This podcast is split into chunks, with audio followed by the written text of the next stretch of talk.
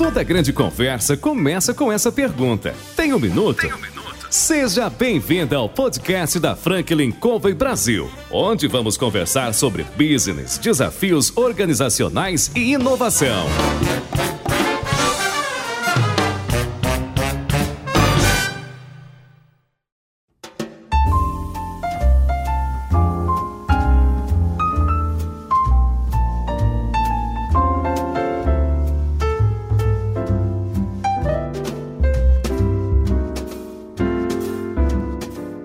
Pessoal, aqui é João Palmeira, consultor sênior da Franklin Covey Brasil, e hoje eu estou aqui para entrevistar CEOs, presidentes, diretores, gestores das mais importantes organizações da atualidade.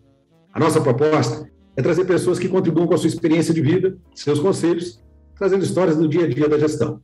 Hoje, nós ligamos para o André Micheli, do CEO do MIT, aqui no Brasil, e perguntamos: e aí, André, tem um minuto? Tenho vários. Vamos nessa.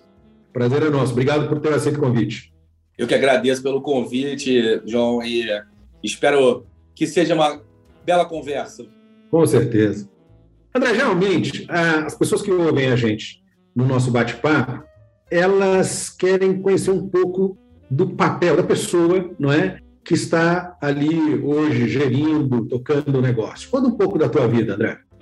Bom, eu sou analista de sistemas de formação sou carioca, né? então fiz aqui PUC Rio é, como graduação e é, lá na faculdade mesmo eu abri uma empresa. Eu entrei na faculdade muito cedo, também saí muito cedo, entrei com 16 anos, saí com 19 para 20 e é, montei uma consultoria de tecnologia, que é a Infobase, e desde então a Infobase é a minha atividade principal até a chegada da, da MIT Technology Review aqui no Brasil. Hoje, a Infobase tem 500 pessoas, somos uma integradora de TI, já ganhamos diversos prêmios nessa, nesse segmento, já fomos eleitos a integradora de TI mais eficiente do Brasil pelo Anuário Informática Hoje, ganhamos algumas vezes campeões de, do crescimento. Então, minha vida está muito associada à empresa. É, como sou um técnico de formação, logo que acabei a faculdade, a empresa já existia, fui estudar administração por entender que não era é, naquele momento apto a tocar a empresa, eu e o meu sócio, o Roberto Carneiro, que meu sócio desde o início da história, que também era da PUC, de, de TI. Então, nós tínhamos uma visão muito clara sobre as nossas limitações ali naquele momento. E aí eu fui estudar administração, acabei gostando muito dessa interseção entre a administração e a tecnologia. Aí fui fazer MBA, fiz dois MBAs, depois fui fazer um mestrado. É, depois do mestrado, fui para uma pós-graduação no MIT, daí a história com o MIT começou, e hoje eu faço um doutorado e, e fico ali nessa interseção da gestão, da administração com a tecnologia. E, em paralelo a isso, tive uma, uma, vida acadêmica, tenho uma vida acadêmica, dou aula há muitos anos na Fundação Getúlio Vargas e também coordeno o MBA de Marketing e Negócios Digitais da FGV hoje aqui no Brasil.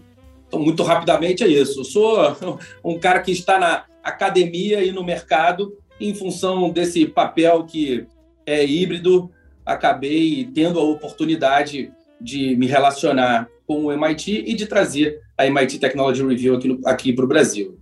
Pô, bacana isso, né? Porque você está dos dois lados, né? Tem a experiência que você traz para dentro da classe, para as discussões com os alunos, né? Que eu acho que enriquece muito, né? Porque a visão do dia a dia da gestão às vezes ela é romantizada quando você não tem experiência né, e não sabe das dores e das alegrias de tocar um negócio, né? Como é que nasceu a, a tua organização e a tua sociedade com o Carneiro? A gente estava na, na, na, faculdade, como eu falei, e a gente começou a se envolver com alguns projetos interessantes naquele momento, o início da internet. A gente começou a fazer a implementação de alguns dos primeiros home brokers aqui do Brasil, alguns projetos de logística e pesquisa operacional, e, e ali essa junção da matemática é, com os negócios e a internet, que naquele momento ali, 97, 98, estava nascendo, nos mostrou uma oportunidade interessante. E a gente abriu o, a empresa, é, éramos funcionários da Xerox, na época, da Xerox do Brasil, depois é, eu saí da Xerox, fui para uma empresa chamada Alter Brain, que era um produto de um fundo de investimento da Cemex, a sementeira mexicana, do Carlos Slim. E aí, de fato, eu acabei mergulhando na internet naquele momento, ganhei um prêmio de uh, o melhor projeto desenvolvido na indústria farmacêutica daquele ano. Uh, e uh, aí acabei resolvendo junto com ele, que sempre foi um cara com quem eu trabalhei muito bem, que me ensinou muita coisa, um cara um pouco mais velho do que eu na faculdade, e uh, eu tinha muito essa visão de ter a empresa, queria muito isso. Roberto é, era um cara que estava mais associado ao mercado corporativo, às vendas, e a gente acabou é, sendo ali um, um, um par com habilidades complementares e resolvemos tentar. Só que a gente não ganhava muita coisa no início das concorrências, porque é, no mercado de integração competem empresas muito grandes, e a gente acabou ganhando ali um, muito do que não era sério, e o que não era sério naquele momento era digital. Eram os sites, eram partes menos importantes da empresa. Então, o core ficavam com os grandes integradores e esses projetos que naquele momento eram projetos periféricos a gente acabou ganhando, e aí fomos ganhando muitos prêmios ao longo do caminho, por, por sempre ter essa visão de interseção entre o negócio e a tecnologia, a gente acabava tendo uma capacidade de entrega maior do que as agências de comunicação na época e uma capacidade de desenvolvimento de experiência do usuário, de, de design, que era maior do que as empresas de TI. Isso fez com que a Infobase acabasse crescendo nessa esteira do digital e da internet. Então você estava no lugar certo na hora certa. Exatamente. Assim como as pessoas romantizam a gestão, como você bem disse, é, eu também é, não gosto de romantizar essa, essa nossa escolha. Não, não foi uma escolha por uma grande visão ou por ter percebido uma questão no mercado. É óbvio que a gente sabia que aquilo ali ia ficar grande, a gente estava envolvido com alguns exemplos que nos mostravam isso muito claramente, mas era muito mais uma questão de estar na hora certa e no lugar certo, como você bem disse. E nessa, nessa trajetória, né, nesses anos todos, que vocês é, trabalharam juntos, né, e vem trabalhando juntos, você e o Roberto, que deram muito certo, né? Porque geralmente a gente sabe que sociedade é casamento, né? E casamento tem altos e baixos, né? Tem aquele momento que você está totalmente apaixonado, que é uma lua de mel, e tem aquele dia que você não quer nem olhar para a cara, porque se olhar para a cara vai dar né? vai dar problema. Né? Teve isso ao longo desse tempo, nesse período todo aí, não? Olha, o, o Roberto é um cara que tem uma complementaridade das minhas habilidades e eu das dele.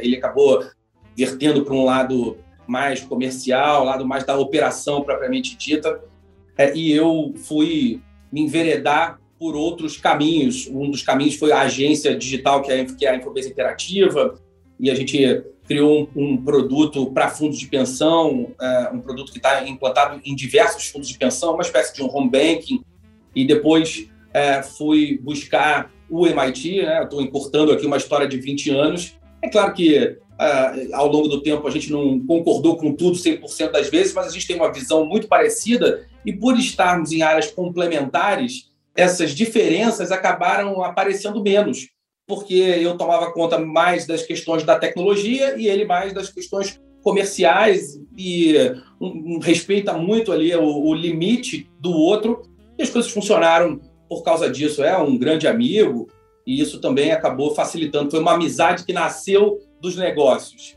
É, essa ordem é mais fácil. Primeiro a gente se deu bem nos negócios, depois acabou é, ficando muito amigos. Ele é o padrinho do meu filho, sou padrinho do filho dele e a gente tem uma relação que de fato é muito próxima.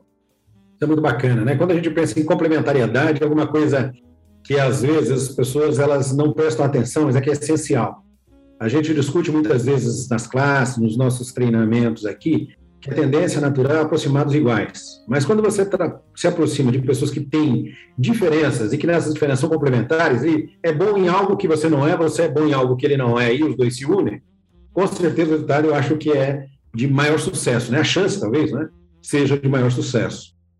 Você estava comentando que você estava num momento, num ambiente em que você começou e você estava pegando os projetos periféricos porque os grandes, não é? Eles estavam ali, não é, bocanhando os grandes projetos. Como é que foi essa mudança, o patamar, né? Como é que foi subir? Foi degrau por degrau? Teve um momento em que virou chave? Essa pergunta é boa. Foi degrau por degrau. A gente acabou, aos poucos, conhecendo alguns executivos importantes. É, a Fobase tem 23 anos hoje em dia, somos aí 500 pessoas. Então, essa proporção acabou. A gente acabou chegando nessa proporção de uma maneira muito orgânica ao longo desse tempo todo. E um ponto que acabou sendo fundamental nesse processo foi a chegada de algumas pessoas do mercado, pessoas que eram desses gigantes, e a gente né, trouxe para casa com a, a, perspectiva de sociedade em unidades de negócio. Então, essas pessoas entraram para participar dos resultados que geram nas suas unidades de negócio, um modelo muito próximo da, da, das grandes consultorias. Elas mesmas fazem essa, esse formato, KPMG, UI, Accenture, já tem esse conceito, a gente replicou esse conceito na Infobase e trouxe pessoas que pudessem tocar algumas dessas unidades à medida que essas pessoas foram chegando e a gente foi tendo mais musculatura para conseguir atrair executivos que eram executivos já de alto nível e eles iam pular para deixar de ser marinha e passar a ser pirata, como eu gosto de dizer. É, essa, essa transição acabou se dando com essa mentalidade de sócios em unidades de negócio e à medida que o tempo foi passando, a gente foi tendo mais medalhas no peito para mostrar, mais argumentos para convencer esses executivos a virem. É legal você falar disso, né? Enquanto você está comentando aqui, é, eu estava pensando, você comentou que fez pós, fez mestrado, está doutorando, né? E, e, isso foi, na verdade, não é talvez o, o grande caminho que fez você trazer o, o MIT é, para o Brasil, né? Foi uma das pontes que você utilizou. E muitas vezes o indivíduo, quando ele é, empreende, a tendência da grande maioria com quem eu já conversei é que para, não é, num determinado patamar e às vezes esquece desse é, contínuo aprendizado, não é, de aprimoramento constante, né?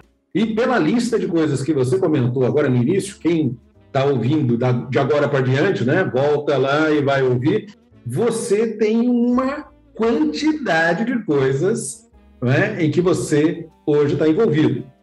Né? Como é que é lidar com isso? É, do ponto de vista acadêmico, isso sempre fez parte da minha vida.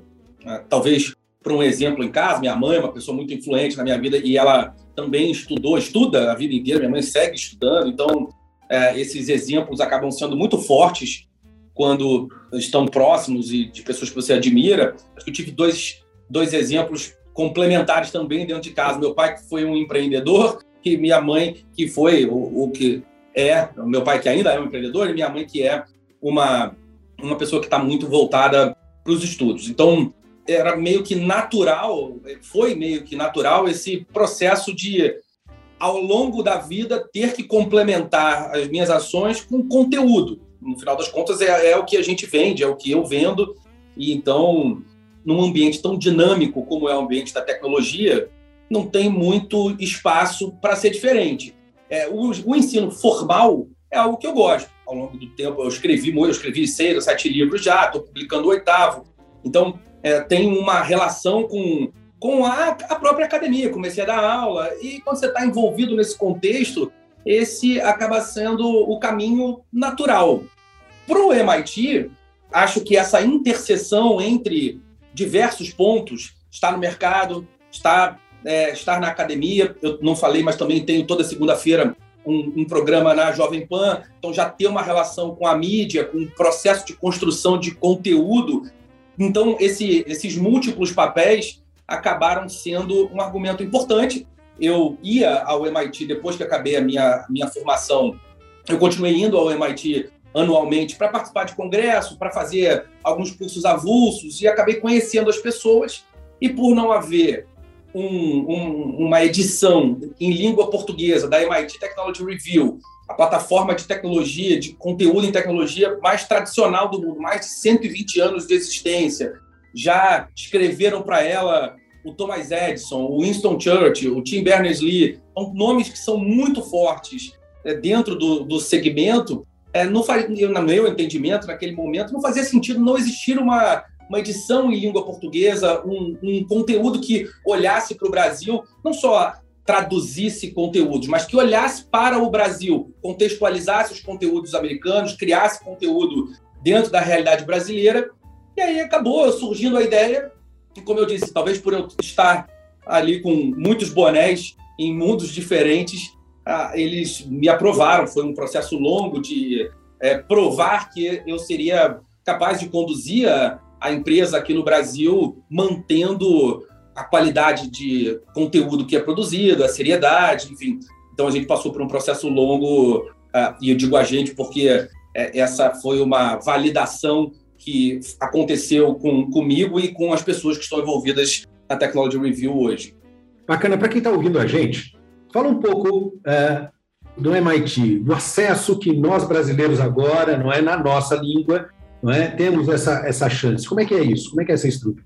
É, é, é, legal fazer essa, essa contextualização. O MIT é o Instituto de Tecnologia de Massachusetts, o maior centro de pesquisa e conhecimento em tecnologia do mundo, algumas vezes eleita a melhor universidade do mundo em alguns rankings, e ele tem duas grandes publicações, a MIT Technology Review, que é a publicação mais antiga, mais tradicional, uh, que, que abrange todos os assuntos do Instituto, e a, MIT Sloan Management Review, que é uma publicação é, menor, muito associada à gestão. A Sloan, que é a escola de gestão do MIT Public, onde tem também conteúdos e pessoas fantásticas. Ah, o que a gente é, fez dentro desse projeto foi trazer a MIT Technology Review para o Brasil e a partir de julho do ano passado, ah, o Brasil, a língua portuguesa, a gente tem duas edições diferentes, a de português em português de Portugal e a em português do Brasil, que olham para mundos que são diferentes, com preocupações diferentes.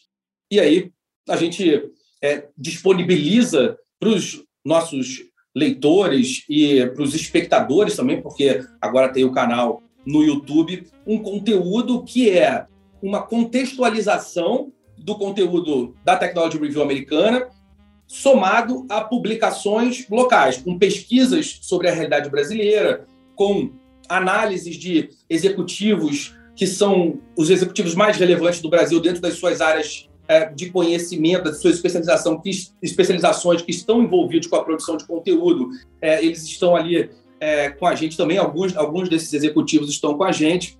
E o que a gente faz é disponibilizar de dois formatos, tem um pedaço que é aberto e um pedaço, evidentemente, para os assinantes, uh, o que tem de melhor dentro desse contexto. Negócios, sociedade e como a tecnologia impacta esses dois mundos.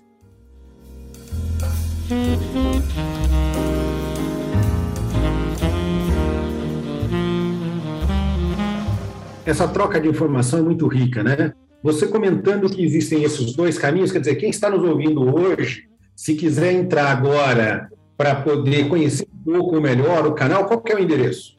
MIT, MIT Tech com H-T-S-H Review, MIT Tech Review, tanto no site quanto as redes sociais, com mittechreview.com.br ou MIT Tech Review BR, é, você acessa os nossos conteúdos.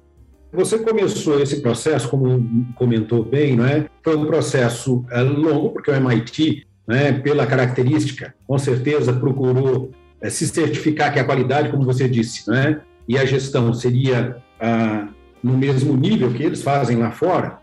E você é, comentou agora que desde julho do, do ano passado, existe a possibilidade desse acesso. Quer dizer, é, o trabalho começou antes da pandemia, mas foi durante a pandemia que ela foi aplicada, né?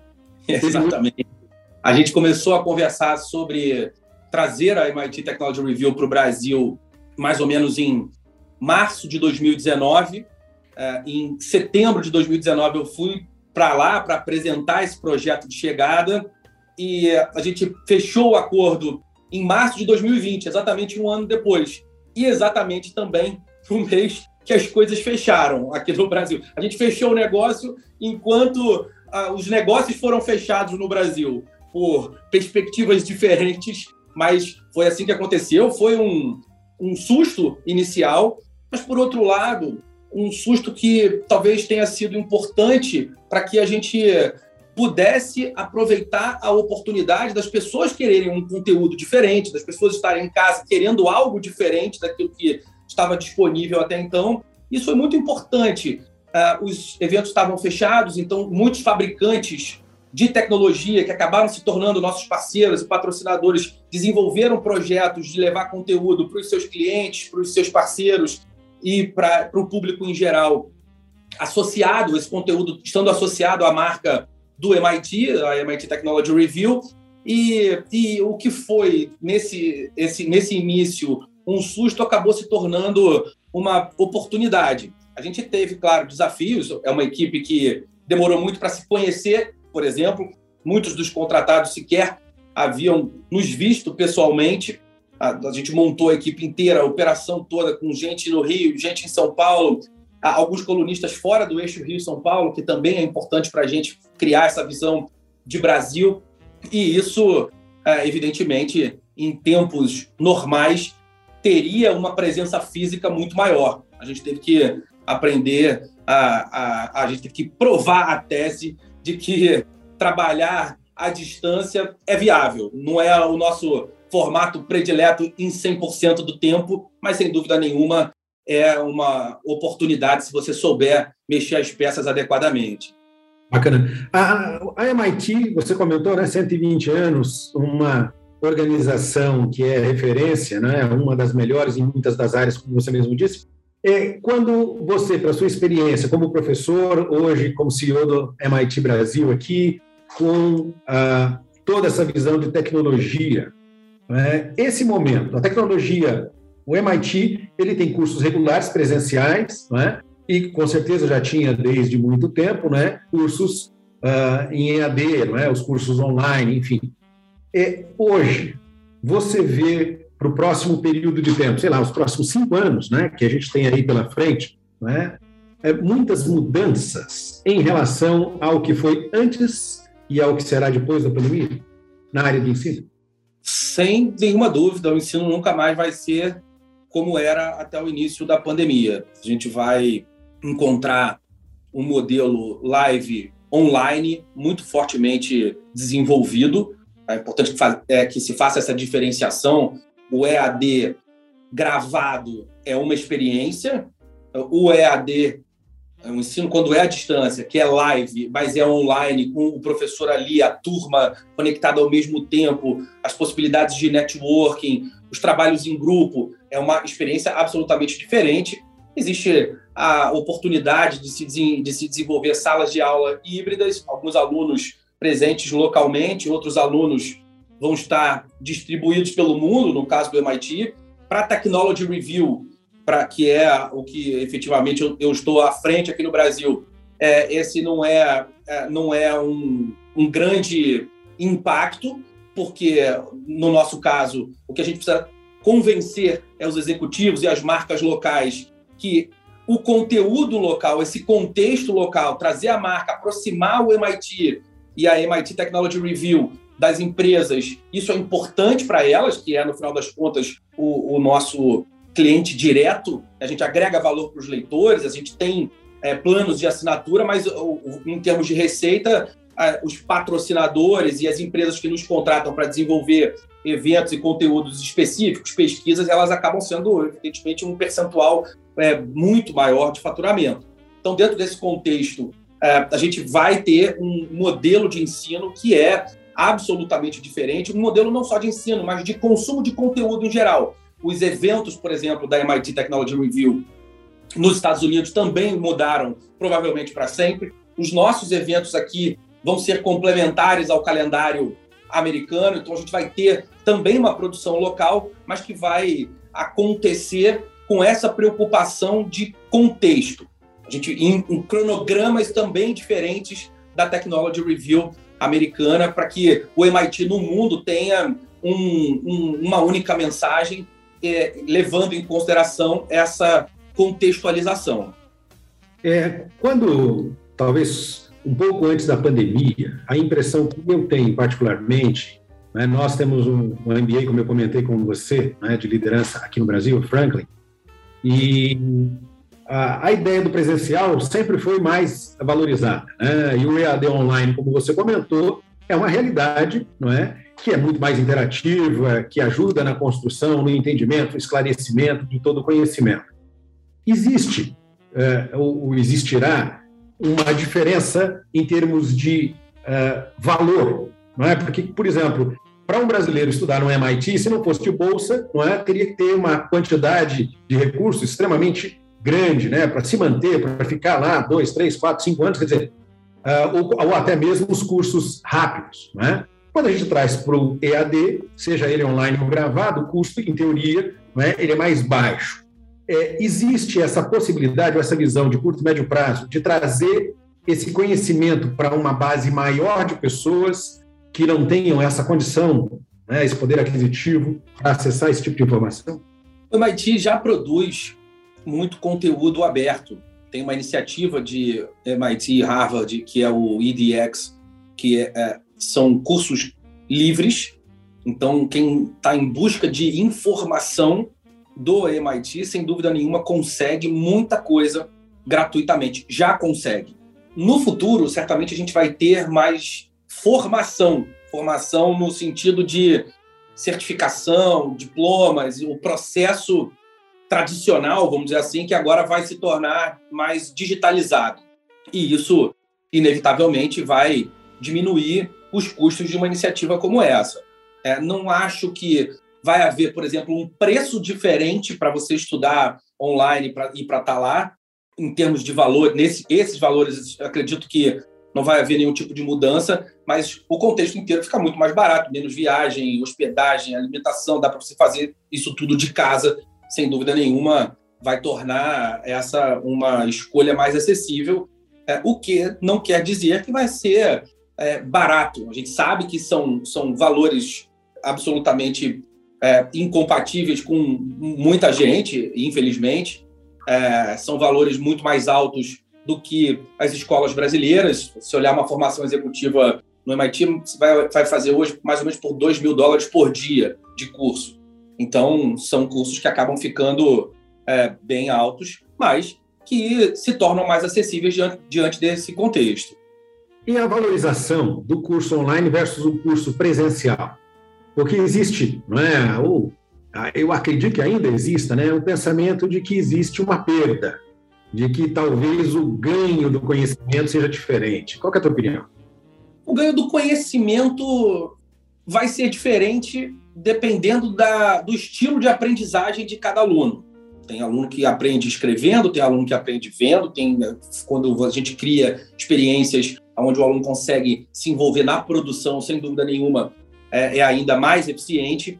E os professores estão cada vez mais sendo treinados para criar uma experiência onde seja possível entregar esse conteúdo sem que haja perda para o aluno.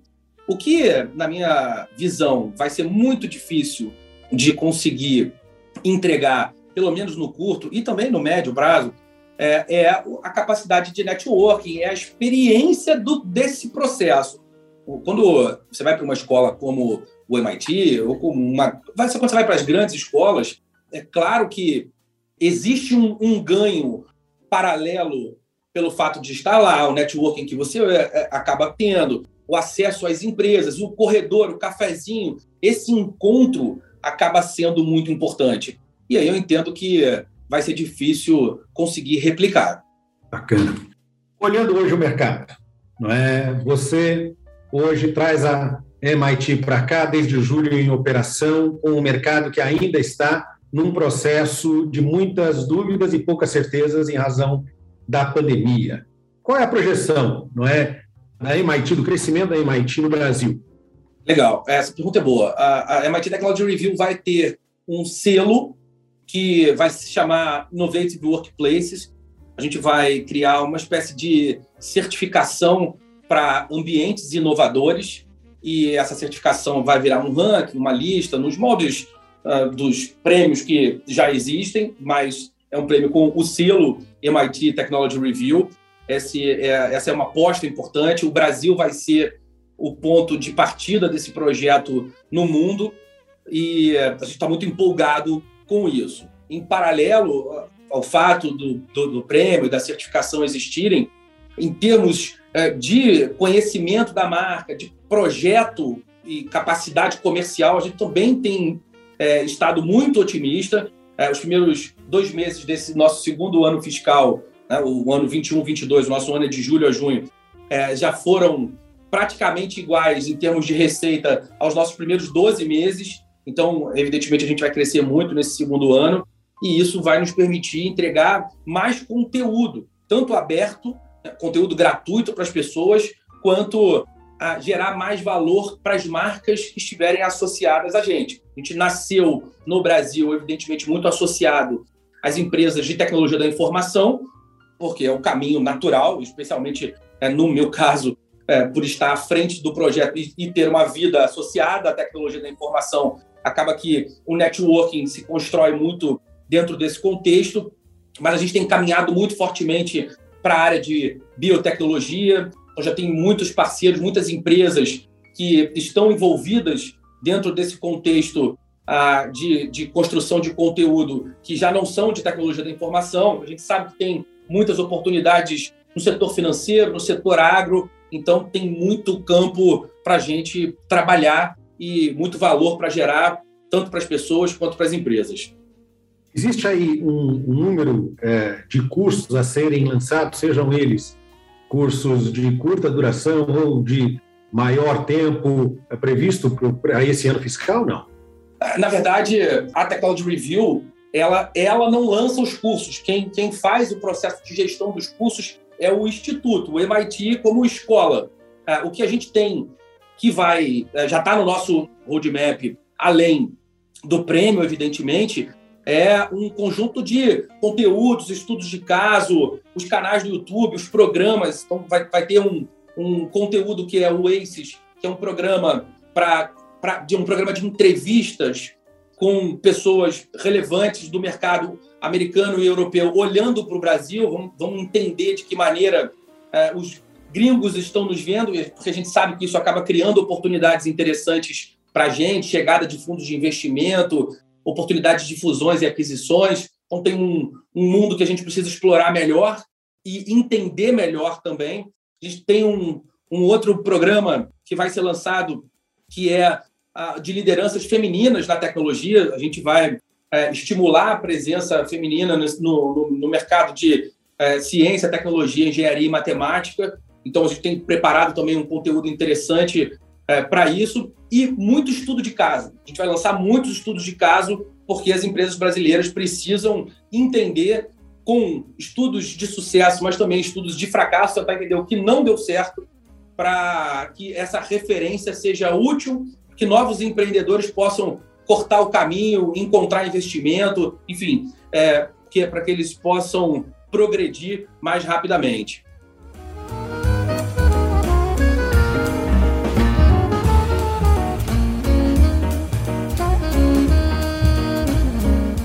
É, você falando sobre mulheres nesse é, mercado especificamente, é um mercado majoritariamente masculino. Se a, é a impressão que eu tenho, não é? Quando eu penso nas empresas que eu conheço na área de TI, existe um motivo pelo qual é, seja tão clube do Bolinha menos da Luluzinha? É, é uma questão estrutural, é, é, é uma relação muito antiga da formação do homem, da formação é, da mulher. E aí existe uma discussão grande, filosófica, se é, é uma, uma relação puramente de cuidado e, e, educação das meninas e meninos ainda né, nesses, nos anos iniciais, ou se há uma aptidão de, de, um grupo ou interesse de um grupo por determinado assunto ou por outro.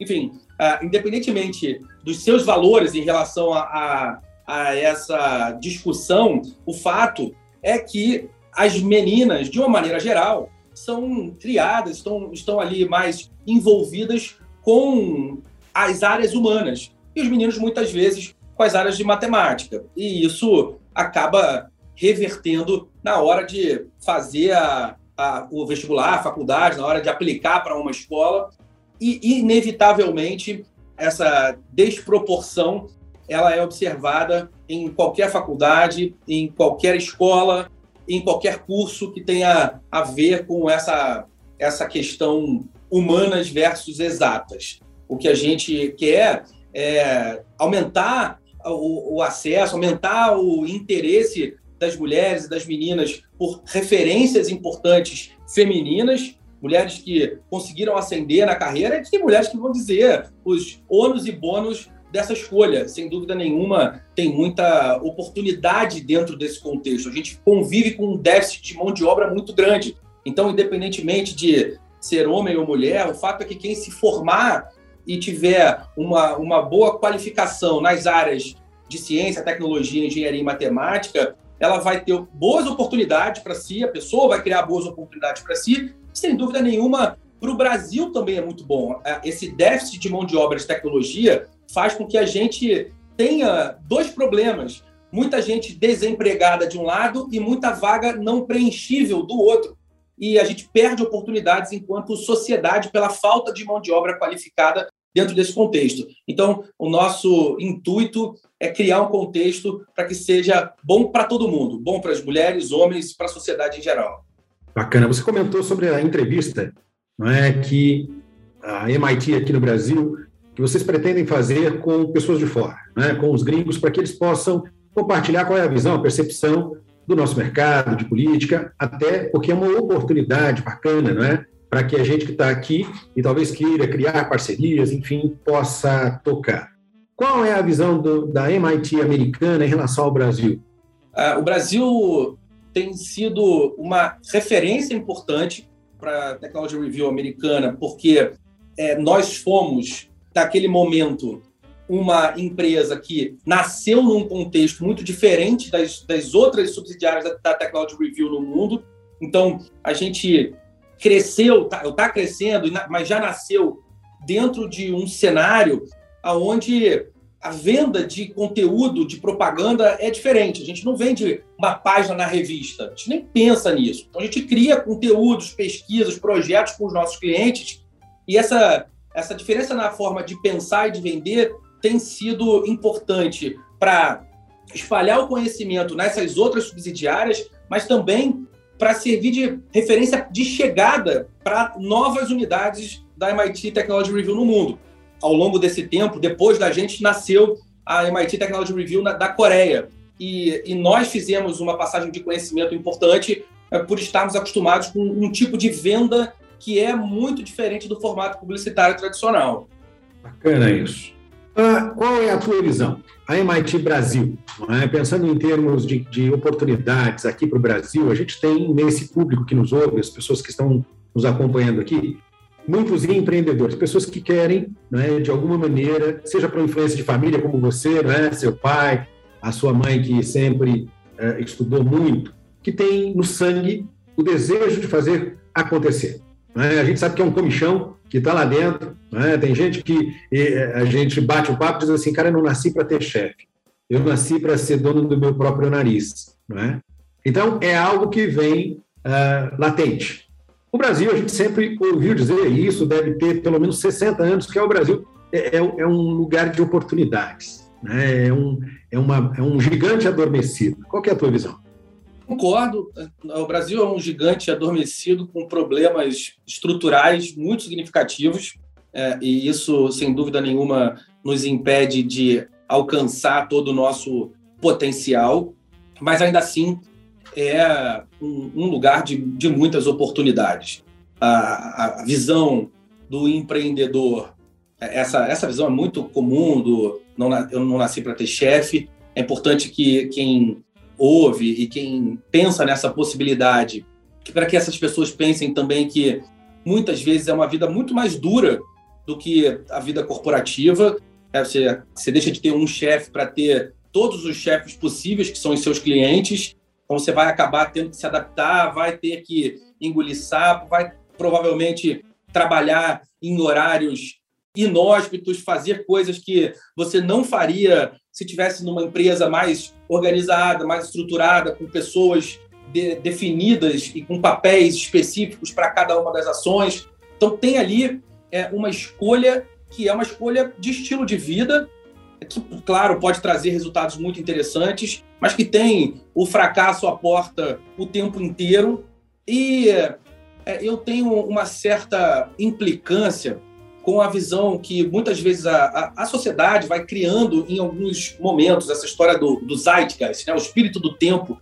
A gente vive um tempo onde parece que empreender é a única escolha interessante que uma pessoa pode fazer, quando isso não é verdade. Isso pode criar pressões desnecessárias em muitos jovens é, que podem seguir carreiras corporativas brilhantes, que podem criar oportunidades, inclusive de novos negócios. Uma visão empreendedora dentro de uma empresa tem muito valor uh, e pode trazer uh, retorno financeiro, retorno uh, de, no que diz respeito às realizações, pode trazer muita coisa boa também.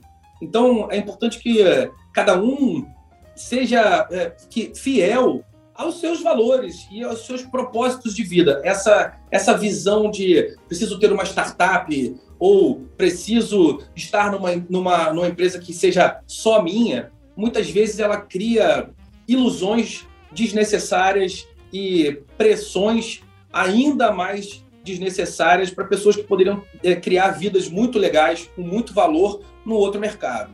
É, eu acho que você está falando uma coisa interessante, né, para as pessoas que estão nos ouvindo, sejam empreendedores ou não.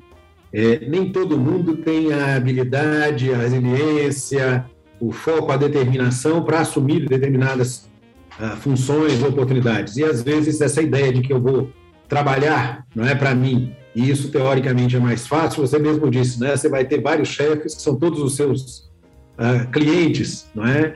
E você vai trabalhar no mínimo o dobro, não é? Vai trabalhar muito até que as coisas caminhem, não é? Para chegar a um resultado, seja ele qual for. Eu estou aqui com André Michele, CEO da subsidiária da MIT aqui no Brasil, não é? que está fazendo história né? no meio da pandemia e está trazendo aí inovação e conhecimento para a gente. André, nesse finalzinho do nosso bate-papo aqui, para as pessoas que estão nos ouvindo, pela experiência como professor, pela tua experiência como empresário, não é? E desses anos acumulados aqui, 23 anos, não é? Com a Infobase, enfim, o que é que você, ah, se tivesse que aconselhar né, as pessoas que estão aí no dia a dia da gestão, muitos aí, infelizmente, a gente tem acompanhado, né, tiveram uma série de problemas para manter-se, alguns fecharam, outros ainda estão né, no desafio de tentar passar por esse momento pandêmico. Qual é o conselho que você dá para essas pessoas que estão conosco aqui? Eu me sinto muitas vezes incapaz de dar conselhos. É, eu prefiro dizer que essa relação de, de lealdade aos próprios valores é uma, uma questão fundamental. Muitas vezes você abre o LinkedIn e parece que só ali, sabe, só tem histórias ah, de pessoas que são é, cheias de altivez, que se preocupam com o próximo. É, a gente precisa pensar na gente sempre, mesmo, e isso não é, é ruim. Essa lealdade a si próprio pode ser importante para você e para a sociedade. E aí, falando de mim mesmo, é, eu não consigo imaginar uma carreira construída nos dias atuais sem a busca pelo conteúdo. Não necessariamente o conteúdo formal, a academia, muito embora é, eu tenha um estilo de aprender muito associado a essa formalidade, eu acho que é, existem muitas maneiras, eu acho, não, tenho certeza que existem muitas maneiras das, das pessoas se capacitarem sem essa, essa escolha. E, mas eu não vejo uma forma das pessoas fazerem sucesso no longo prazo sem a busca de conteúdo. O conteúdo é, de podcasts, por exemplo, de matérias e artigos na internet, de, de livros. É, vai, começa ali com um resumo, mas se você ler duas, três páginas por dia, é, no final de um ano você vai ter lido dez livros. E isso faz muita diferença na carreira de qualquer um, não só por essa formalidade, pelo método que você aprende, mas pelo quanto esse, pelo quão transformador é o processo de buscar conhecimento. Quando você estuda, lê, busca informação para aquilo que você faz, seja o que for, o processo inteiro é muito transformador. E é, esses são dois pontos fundamentais para mim: a lealdade a si próprio e a busca pelo conhecimento no formato que lhe convém. É bacana você falar isso. Eu fico é, lembrando de uma discussão que nós tivemos recentemente numa das nossas classes e, e o ponto da discussão é eu não sei que não sei. Não é? O conhecimento está aí. É, hoje em dia, mais do que nunca, com o telefone celular, você acessa conteúdo de toda sorte é? e pode, de fato, como você comentou, investindo é, o mínimo do tempo, 5, 10, 15 minutos. Às vezes a gente gasta uma hora na, nas mídias sociais e não investe alguns minutos né, no conhecimento, no conteúdo que está à disposição, que não custa né, e que pode agregar valor. E às vezes não percebe que, infelizmente, está né, tá perdendo a chance de poder aprender, melhorar, crescer, enfim, de abraçar novos desafios. Nós estamos aqui com André Micheli, CEO da MIT, André, muito obrigado pelo bate-papo. Foi um prazer conhecer, um prazer aqui bater papo, ouvir um pouco da tua história e do MIT. Desejo para você muito sucesso. João, muito obrigado. Também desejo muito sucesso a você, a Franklin Covey e quem nos, nos ouve. E é sempre um prazer continuar, inclusive, essa conversa. Quem quiser trocar ideia nas redes sociais, enfim, em todos os canais, eu sou André L. Micheli, se escreve Miceli, M-I-C-E-L-I e vai ser sempre interessante essa troca. Obrigado a você mais uma vez. Eu que agradeço. A você que está ouvindo a gente, um grande abraço e até a próxima.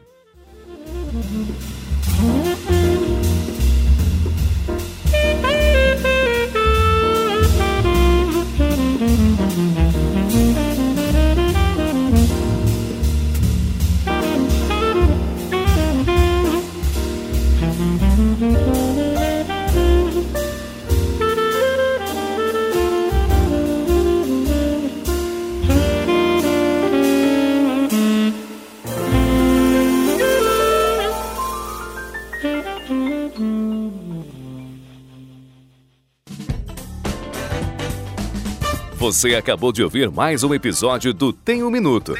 Oferecido pela Franklin Covey Brasil, uma empresa global que ajuda outras empresas a alcançarem resultados que requerem grandes mudanças no comportamento humano. Venha conhecer nossas soluções customizadas para os seus desafios organizacionais.